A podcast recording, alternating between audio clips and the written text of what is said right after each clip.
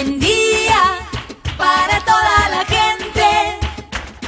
Buen día para toda la gente. Buen día. Buen día Soldati, edición Quédate en casa. Son días que necesitan de nuestro compromiso de quedarnos en casa. En FM Soldati, no por eso vamos a dejar de ser comunicadores y comunicar. Aprovechamos los límites que se presentan para llevarte por WhatsApp las noticias y la información que necesitas. Vos quédate en casa. Va a ser un buen día Soldati, pero vos nos vas a escuchar cuando quieras. Mañana, tarde o noche. El sur está bien despierto. Participa enviándonos las ideas y contenidos al 11 36 88 8791. Estamos a la distancia, pero juntes. Buen día, soldati. Hoy quédate en casa. La salud es lo primero siempre, y más aún en tiempos de pandemia. Para saber cómo cuidarnos y cómo seguir, vamos a hablar con Estefanía Siofi, médica generalista del CESAC 20 y de la Red de Salud Comunitaria. También con Federico Galeazzi, integrante cofundador de Huellas, proponen maneras muy originales de colaborar y ayudar desde la producción audiovisual creativa. Tenés que escucharlos. Y Leo García nos acerca las novedades deportivas como cada semana. Así arrancamos. Estas son las noticias en Buen Día Soldati. A partir de hoy se habilita la inscripción a créditos a tasa cero para monotributistas y autónomos. Quienes cumplan con los requisitos establecidos por el gobierno podrán solicitar desde mañana y hasta el 29 de mayo un crédito a tasa de interés cero por hasta 150 mil pesos en el marco del programa de asistencia de emergencia a la producción y el trabajo ATP lanzado para mitigar la crisis económica por la pandemia de coronavirus. Se confirmó la mesa de crisis y emergencia de Barrio Fátima. La iglesia, organizaciones sociales y el Instituto de Vivienda de la ciudad comenzaron el relevamiento de personas mayores. Además, se armaron cuatro ollas populares los fines de semana en distintos puntos del barrio para completar todos los días de la semana la comida que proveen los comedores. A partir de hoy será obligatorio usar tapabocas al circular por las calles de la ciudad. La decisión se dio luego de que se conociera que dos de cada tres personas no presentan síntomas o tienen síntomas leves y el tapabocas disminuye la posibilidad de contagio de COVID-19. Para quienes no respeten la medida, se prevén sanciones entre 10.000 y 79.000 pesos. Un 4 de mayo, como hoy, pero de hace 10 años, comenzaba el debate en diputados que culminaría en la aprobación de la ley de matrimonio igualitario. Continúa la falta de agua en la Villa 31. A pesar de ser esencial para la prevención del virus y que el mismo estar circulando en el barrio, partes del barrio se encuentran sin agua desde hace una semana. Clases en las ondas. Docentes de todo el país usan la radio para llevar contenidos con sus alumnos. En FM Soldati continúa el programa Seguimos Educando del Ministerio de Educación de lunes a viernes de 13 a 18 horas. Quedarse del mosquito. Ascienden a 5.900 los casos de dengue en la ciudad de Buenos Aires. En el último informe epidemiológico del Ministerio de Salud porteño, los científicos afirman que el mosquito se adaptó al frío. Agustín Canapino ganó la prueba del TC virtual en San Juan. El piloto bonaerense de Chevrolet se adjudicó la competencia virtual desarrollada a través de simuladores del turismo carretera. Compartimos también un mensaje que llegó al WhatsApp de la radio. Buenas tardes eh, a todos los vecinos de Soldati y alrededores. Eh, mi nombre es Janet Padilla. Bueno, pertenezco uh, a la familia y a un grupo de productores de verdura que residimos en La Plata. Nos acercamos hasta los barrios de, Capital y, otros barrios también como Berizo, etcétera, etcétera. Eh, con la verdura que nosotros producimos eh, hasta el barrio de Soldati y otros barrios como decía. Bueno, este martes eh, vamos a estar en la Iglesia Católica Fátima, que está ubicada sobre Mariana Costa, al 2929. Esto queda en Soldati, entre las calles eh, Barros Pasos, José Barros Pasos y Chilaver, eh, frente, bueno, ahí nomás a la frente a la estación de, a, 3 metros de la estación de, del premetro de Fátima, se llama la estación. Vamos a estar a partir de las 8 y 40, 8 de la mañana, entre las 8 y las 9 de la mañana. Y bueno, vamos a traer verdura fresca. Muchos de los vecinos ya nos conocen. Eh, nuestro Facebook es La Plata, eh, la palabra junta. La Plata, espacio, verdura. Y la página es mm, de Facebook también. Productores de verdura de La Plata. También compramos eh, papa, cebolla y frutas para que bueno, puedan tener ustedes variedad. Y bueno, los esperamos, están invitados y bueno, gracias por el apoyo que nos han dado siempre. Eh, les recuerdo que deben hacer mm, un espacio de un metro y medio si es posible entre una persona y la otra, evitar conversar eh, entre ustedes y por favor, indispensable llevarse el tapabocas y si pueden por favor colaborar llevando bolsas porque por todo esto de la pandemia nosotros no podemos acceder a bolsas baratas como comprábamos antes para dárselos a ustedes. También ayudamos un poquito a cuidar el medio ambiente, ¿verdad? Bueno, un saludito grande.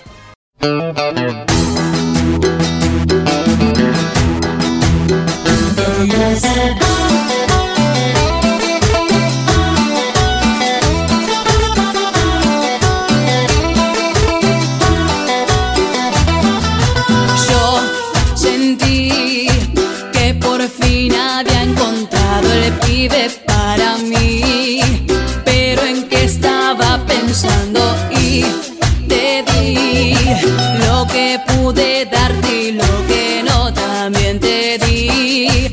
Y me duele tanto que ahora no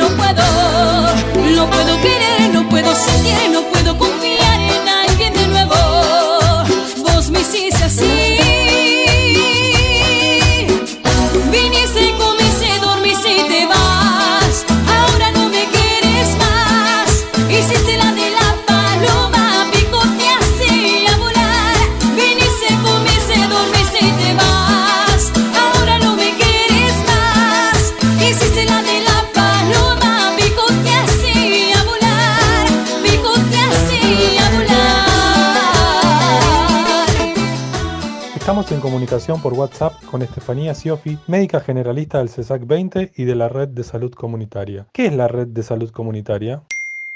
La red de salud comunitaria pretende ser un espacio de articulación de los trabajadores de la salud de la ciudad, de los centros de salud, de los hospitales, así como también de las organizaciones que vienen haciendo experiencias en, salud comunitaria. Eh, la idea del espacio es poder encontrarnos, pensar cómo enfrentar los conflictos del sector salud, pero sobre todas las cosas es un espacio para soñar, para proponer un sistema de salud distinto, que sea integrado, que eh, piense con la comunidad, que se piense con los pies eh, sobre los territorios. ¿Cómo está afectando a los barrios populares de la ciudad? En los barrios populares vemos que em, la crisis de la pandemia, eh, la crisis sanitaria, pero también social y económica, eh, afecta de manera diferencial. En barrios populares que vienen golpeados por cuatro años de neoliberalismo, pero eh, de 12 años de gestión pro en la ciudad, la pandemia claramente afecta de forma diferencial. Y eso que se piensa como eh, la casa es el espacio protagónico y de protección en, las clases medias, en los barrios populares eso se vuelve eh, el barrio en su conjunto. Eh, y las problemáticas que, ya son, que son estructurales, que tienen que ver con el hacinamiento, con el acceso al agua potable, con el acceso a todos los bienes y servicios, con el acceso a la salud, eh, torna mayor importancia en este momento y se ve afectado de forma crítica especialmente. Pero también vemos en los barrios populares que hay un nivel de organización muy grande y que eh, se hacen muchos esfuerzos para sostener eh, la cuarentena y cuidarse entre todos. Eh, vemos que los comedores están dándole de comer al triple, cuádruple de las personas que iban a retirar comida antes y sin embargo eso no se ve acompañado desde el gobierno de la ciudad que no aumenta las raciones, que no reconoce a la gran parte de los comedores comunitarios, por los cuales no, les están llegando raciones específicas. Eh, y además, eh, en términos más sanitarios, vemos mucha dificultad para eh, hacer los seguimientos de los contactos estrechos de los casos positivos, que en los barrios populares se vuelve central el seguimiento y acompañamiento de los contactos estrechos de las personas positivas para que podamos evitar que se propague el virus en la ciudad, en cada barrio popular. Em, principalmente esto tiene que ver con una desarticulación del sistema de salud, con la falta de comunicación fluida entre los centros de salud, los hospitales y el ministerio. Eh, tiene que ver con la falta de una planificación específica para barrios populares, que haya un protocolo de actuación específica que contemple las condiciones de vivienda, eh, que contemple las formas de vida en los barrios populares. ¿Cuál es el rol de la atención primaria en este contexto? Y en este contexto eh, pensamos que lo que se viene haciendo en términos de salud está centrado principalmente en los hospitales eh, y creemos que eh, los centros de salud y, acción comunitaria, los CESACs o las salitas de los barrios populares, tienen un rol esencial en este momento, que sobre todo tiene que ver con tener una política de cercanía. volvemos a decir, cuando la casa y el barrio se vuelven el lugar central, de cuidados, los centros de salud, que son los que están más cerca, son los que conocen las formas de vida, son los que transitan todas esas experiencias en los barrios, son quienes tenemos eh, un rol elemental de acompañamiento de este proceso para poder sostener la cuarentena y también para eh, poder eh, tener una comunicación fluida con todas las personas en sus casas, en sus barrios, en la cercanía. tiene que ver con entender a la salud no puramente desde lo biológico, sino a entenderla integralmente. Sobre todo tiene que ver con eh, poder dar continuidad a los procesos y eh, la vacunación, la atención de las patologías crónicas como la diabetes, la hipertensión, que las personas tienen que seguir eh, cuidándose, accediendo a la medicación, a los métodos anticonceptivos, a las interrupciones legales de los embarazos, al acompañamiento de los embarazos que son deseados, a los controles prenatales, a los, los controles de los niños y las niñas menores de dos años bueno, todas esas cosas tienen que seguir sucediendo y el lugar para que eso siga sucediendo claramente son los centros de salud, en donde los hospitales se abocan totalmente a eh, atender a las personas afectadas por eh, coronavirus y a las emergencias. Bueno, nosotros tenemos que poder eh, reforzar el primer nivel de atención y dar curso a todas esas tareas de continuidad. Y por otro lado, tenemos déficits importantes en, en el sistema de salud que principalmente tienen que ver con la precariedad de los trabajadores, que en la mayoría de los casos tenemos multiempleos por la necesidad de eh, sostener nuestros niveles de vida eh, y eh, eso es muy distinto según qué disciplina o qué función cumplís dentro del centro de salud. Y entonces les enfermeres, les farmacéuticas, las promotoras de salud, el personal de limpieza y de seguridad, claramente son eh, les más perjudicadas. Eh, la, tercerización de eh, la limpieza y la de seguridad hace que ni siquiera se puedan acoplar a los protocolos de, coronavirus en términos de no circular en distintos centros de salud y los pone en riesgo a ellos y también a la, comunidad. Bueno, hay múltiples cuestiones que, consideramos que tienen que ser atendidas, no solo en la pandemia, sino para poder pensar un sistema sanitario que sea distinto, que, que pueda eh, priorizar la salud por sobre eh, la fragmentación eh, y lo que rigen, digamos, los mercados. ¿Cómo cuidamos a los que nos cuidan? Es por esto que mm, desde la red nos preguntamos cómo se está cuidando a, quienes nos cuidan, tanto a los trabajadores de salud, que como decía antes, están eh, siendo descuidados sobre todo en términos de su precariedad laboral y el multiempleo, eh, pero también eh, no siendo claros con los protocolos y el uso racional de los elementos de protección personal con respecto al coronavirus. Em, y no siendo claros sobre todo con la comunidad y con el manejo de la información, de la confirmación de casos, etc. Pero tampoco estamos cuidando a eh, quienes realizan todas esas otras tareas elementales en los barrios populares que eh, tiene que ver con el sostenimiento de la alimentación de eh, todas esas personas a través de los comedores, de todas esas compañeras principalmente que sostienen los comedores, no eh, llevando alimentos, pero también no acompañando con eh, productos y formas de cuidado dentro de, los comedores em, y tampoco cuidando a quienes cuidan dentro de las casas. es muy claro con el acceso a la educación y los cuidados que recaen sobre la mayoría de las mujeres en las casas eh, a la hora de acompañar a los niños y niñas en, el acceso a la educación, eh, sobre todo con el acceso diferencial que hay a, la tecnología y al Internet en los barrios populares. claramente eso se vuelve un problema eh, fundamental. Como vemos, eh, tanto en el sistema de salud como en las tareas de cuidado en los barrios, en, los comedores y adentro de las casas, eh, son tareas sumamente feminizadas, por lo cual también pensamos que hay que pensar políticas con perspectiva de género para aplicar a la hora de enfrentar todas estas problemáticas. ¿Alguna reflexión más para cerrar la nota?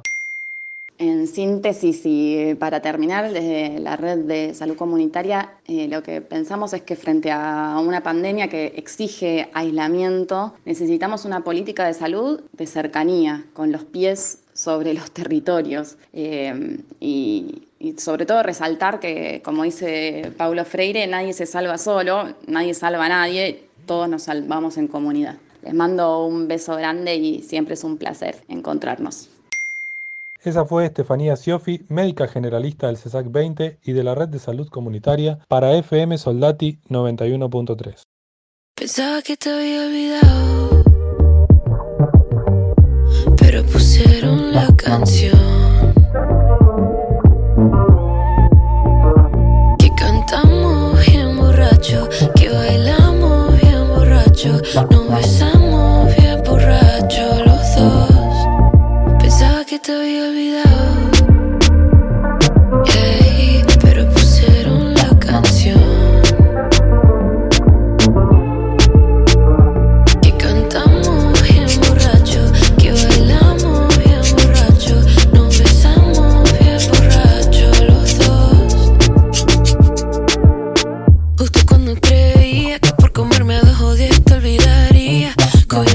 me salí de la vía.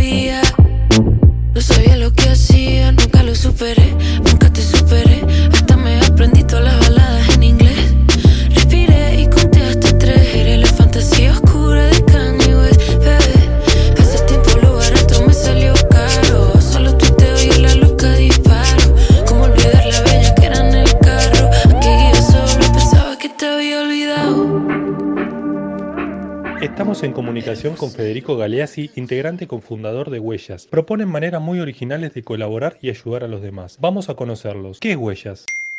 Huellas es una productora audiovisual que trabaja con organizaciones que tienen algún tipo de impacto social o ambiental para contar sus historias de una manera creativa y así lograr potenciar su impacto. Bueno, yo soy Francisco Galeazzi y empecé con, con Huellas un poco por varios factores, pero bueno, primero empecé un poco con la escritura, eh, con las ganas de, contar experiencias de voluntariado que yo iba teniendo para que la gente pueda, pueda saber eh, cómo ser voluntario en distintas organizaciones. En un momento estas ganas sociales se cruzaron mucho con, con la fotografía y con, con el video y me di cuenta de cómo, de cómo un video y a través de un video eh, bien, bien mostrado y bien contado una persona se puede emocionar, se puede, puede sentir lo que siente una, una persona, puede tener empatía con una organización y puede de una manera concreta involucrarse. Entonces, nada, ahí empezó como el camino pasar un poco de la escritura más a lo audiovisual. Eh,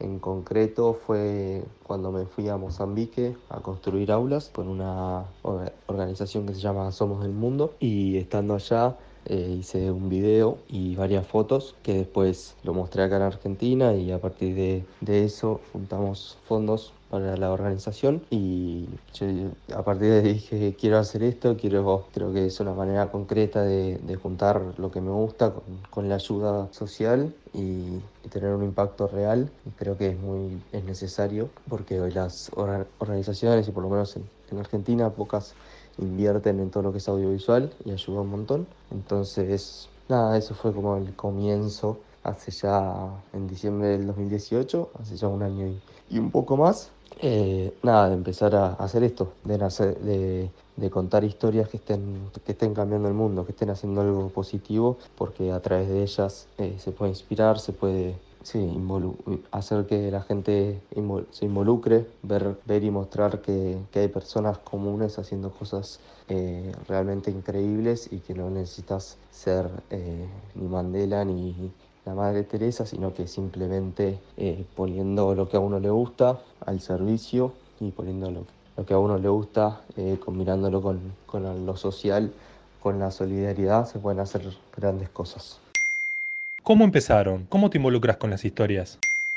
Bueno, nacimos para esto, para contar estas historias, para ayudar a contarlas, porque creemos que a través de, un video, de una foto, se puede dar a conocer una, organización que esté haciendo algo positivo y así inspirar a otras personas a, involucrarse. Las actividades que hacemos son, eh, trabajamos en conjunto con las organizaciones para hacerles eh, todo el material audiovisual, eh, fotos, video, lo que que necesite para contar su historia. Eh, nosotros nos ponemos en servicio de, la organización, por eso es que los videos y las fotos siempre parten de lo que necesita la organización, sea un video institucional o un video de una historia o de un taller o fotos de una capacitación que estén dando, de lo que sea necesario, y se lo damos a la, a la fundación, o a la empresa, o a la marca, o lo que sea. Y después nosotros también, desde Huellas y de nuestras redes, lo que buscamos es dar a conocer todas estas organizaciones para que la gente se pueda involucrar en las acciones, para que la gente las pueda conocer y también sentirse inspirada o que les den ganas de, meterse a hacer alguna acción solidaria. ¿Qué actividades realizan en tiempo de pandemia?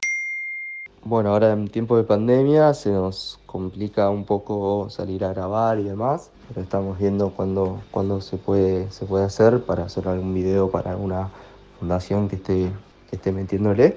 Pero también, bueno, ofrecimos eh, editar material que, ya tenemos grabado para distintas organizaciones y fundaciones, así pueden también tener eh, contenido, sea para una campaña por, por por la pandemia o lo que haga falta.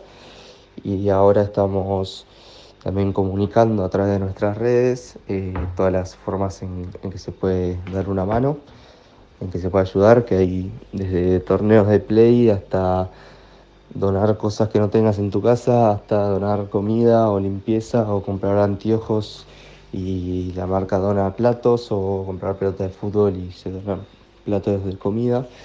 Y también estamos empezando a buscar alguna empresa que quiera involucrarse en lo social para hacer con ella y con una fundación que con la que trabajamos eh, una activación de, la marca y a través de nuestras redes eh, generar conciencia e involucrar a, las personas y que la marca eh, done plato de comida y después hacemos toda la parte audiovisual y viendo si, si sale algo, algo con una con una empresa o una marca.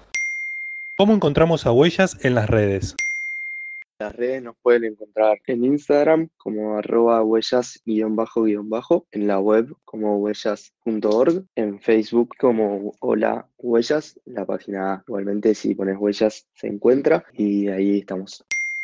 Ese fue Federico Galeazzi, cofundador de Huellas en comunicación con FM Soldati 91.3.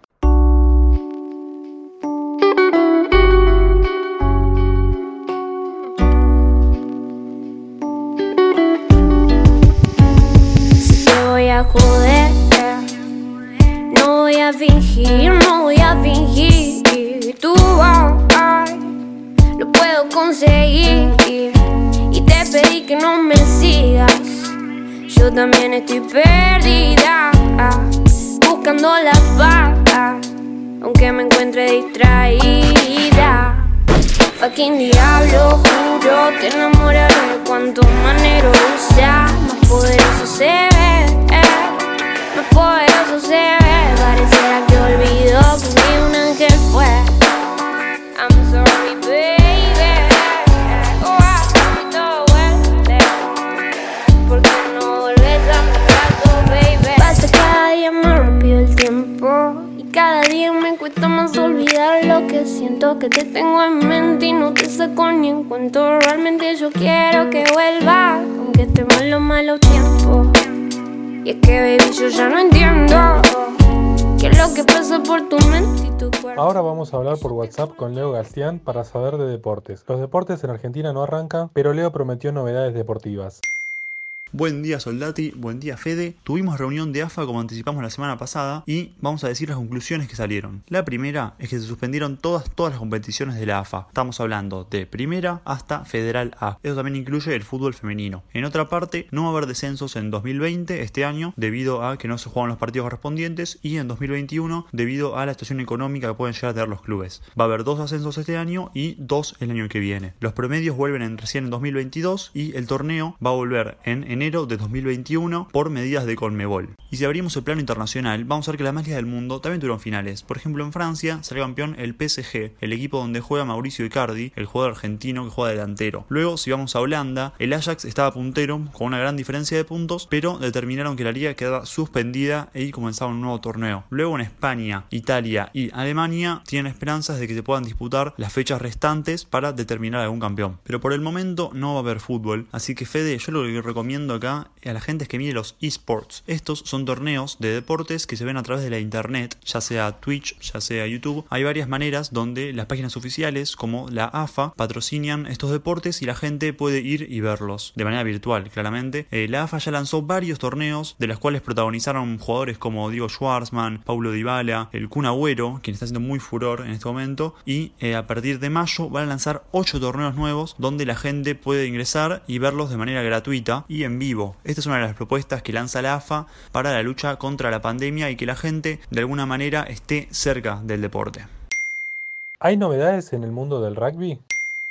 Bueno, Fede, siguiendo con las noticias, vamos a hablar de Pichot, quien perdió las elecciones para ser presidente del World Rugby contra Bill Bimund por, escuchen la diferencia que es muy poca, 28 a 23. Son tan solo 5 votos. Y el inglés seguirá en el poder durante 4 años más. Pese a la derrota, Pichot sumó muchos puntos y como dijimos recién, la diferencia fue por muy poco, lo cual en un plano internacional lo deja muy bien parado de cara a elecciones futuras. En otras noticias, vamos a hablar de la jugada más recordada de la final entre Italia y Francia 2006. Fue el cabezazo de Zinedine Zidane a Mauro Materazzi en la mitad de la cancha. Esta jugada nunca se supo qué se dijeron en intimidad, pero había rumores. En estos días, Mauro Materazzi hizo un vivo en Instagram donde contó lo que le dijo Zidane y su respuesta. Zidane le dijo, mi camiseta te la haré después, y él le contestó, prefiero a tu hermana. Esta frase desató la locura del francés, quien reaccionó pegándole un cabezazo en el pecho, y el árbitro de ese momento, Horacio Elizondo, árbitro argentino, lo mandó a las duchas a Zinedine Zidane, y Materazzi luego se recuperó, el partido finalizó 1-1 y lo terminó ganando Italia por penales.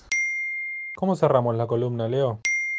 Bueno, Fede, para cerrar una de deportes, vamos a ir con la denuncia de Daniela Cortés a Sebastián Villa, su expareja y actual jugador de Boca Juniors, por violencia de género. Esta denuncia ya la realizó hace unos días y en Instagram publicó unas fotos donde se ven golpes y abusos por parte del jugador de Boca. Sebastián Villa, por su parte, también publicó una foto en Instagram donde dijo que jamás ejerció violencia hacia una mujer. Por parte de Boca, se pusieron a disposición de los abogados y mandaron un comunicado oficial diciendo que están en contra de violencia de género, pero no tomaron ninguna medida con el jugador de Boca. Hay antecedentes en el fútbol argentino de varios jugadores que ya ejercieron violencia y no hubo respuesta por parte de los clubes o la AFA. El caso más conocido es el de Jonathan Cristaldo, el jugador de Racing que únicamente le dieron 5 días sin jugar. Hay que recordar que hay otros jugadores también del fútbol argentino, como Cardona, Barrios, Centurión, quienes protagonizaron hechos de violencia de género y por parte de los clubes o la AFA no tuvieron respuesta alguna ante estos jugadores. Una persona tiene que dejar de lado lo futbolístico y ponerse al lado de la víctima, porque en estos casos la violencia de género tiene que tener tolerancia cero por parte de toda la sociedad, sin importar la clase social ni el rubro donde ocurra, no podemos normalizar o darle la espalda a la violencia de género bajo ningún punto de vista. Veremos que este caso, el de Sebastián Villa, se resuelva y sea el último que ocurra, tanto en el fútbol argentino como en la sociedad. Así que Fede, con este caso que vamos a ir muy de cerca, cerramos la columna de deportes de esta semana.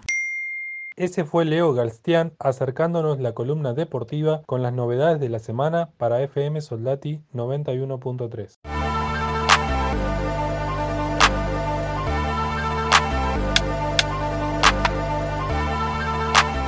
Eso fue Buen Día Soldati, edición Quédate en casa en FM Soldati. Participa enviándonos las ideas y contenidos al 11 36 88 8791. Estamos a la distancia, pero juntes.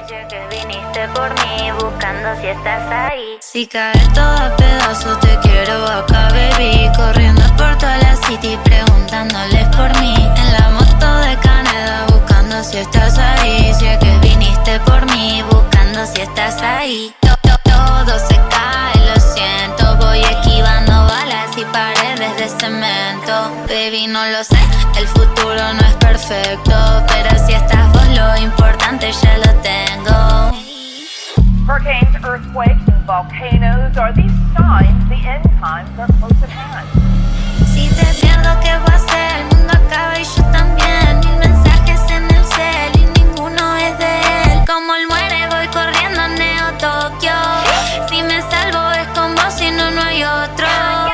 cae todo a pedazos,